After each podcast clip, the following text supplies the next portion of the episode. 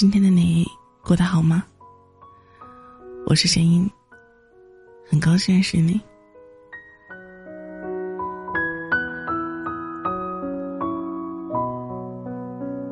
我们总是夸大钱对婚姻的影响，却忽略了爱情。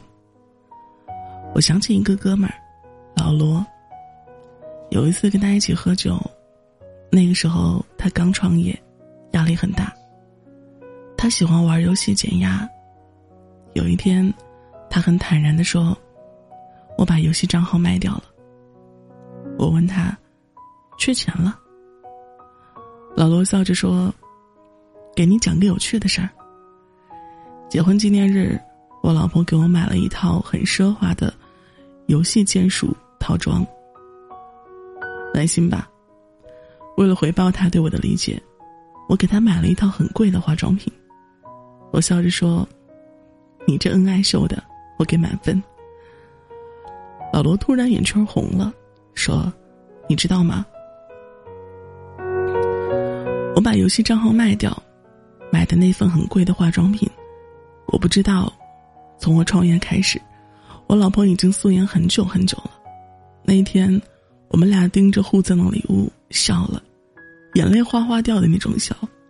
我们太想让对方过一个不一样的结婚纪念日了，太想告诉对方我爱你，可是，我们穷的只剩下爱情了。爱情，对于穷人来说。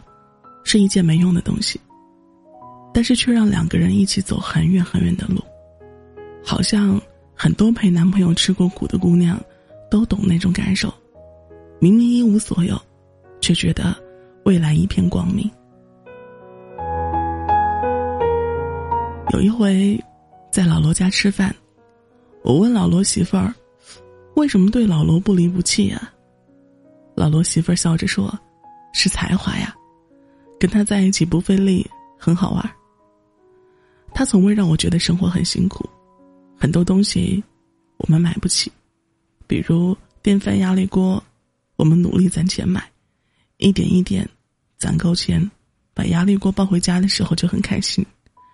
洗衣机、微波炉、沙发、电视，就是一点一点攒钱呗，像是一笔一画把“家”这个字写的完整。有些人当然写的很漂亮。可是，有些人光是写完整，就已经很耗力气了。这些年，我一直相信，努力不一定成功，但是一定会越来越相爱，因为每一个物件都充满了回忆。生活嘛，总是会给认真生活的人留一点福报。老罗媳妇儿一件一件的讲他们家的物件来历。满眼放光。我头一回见一个姑娘用锅碗瓢盆、柴米油盐，把自己的爱情讲得那么动人。原来爱，真的在生活的每一个细节里。有些东西，你用旧了，舍不得扔，包括爱情。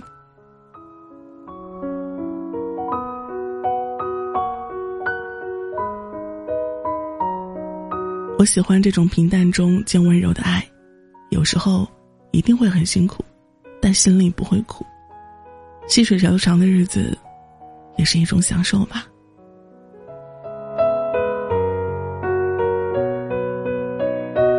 为什么结婚？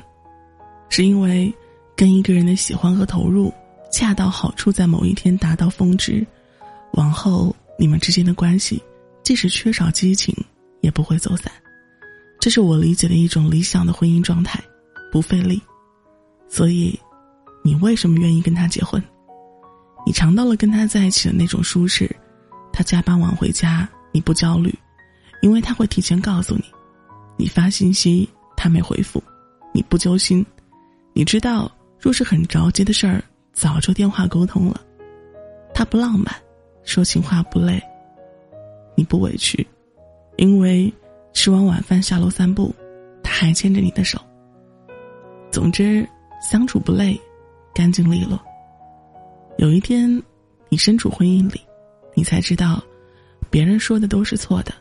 你的婚姻，爱或者不爱，妥协或者包容，甜蜜或者平淡，节奏感都在你的手里。你问自己：这个人让我累了吗？有时候，你该想一想，费力的感情，你靠什么坚持？妥协或者包容吗？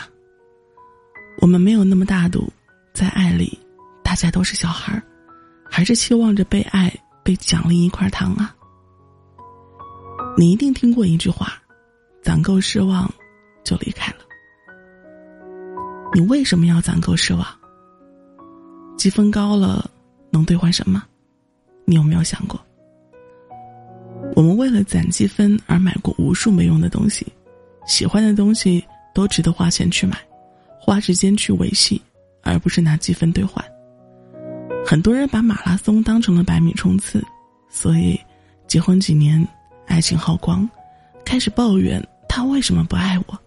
其实，不过是你们的节奏和激励的回报，跟你以为的不一样而已。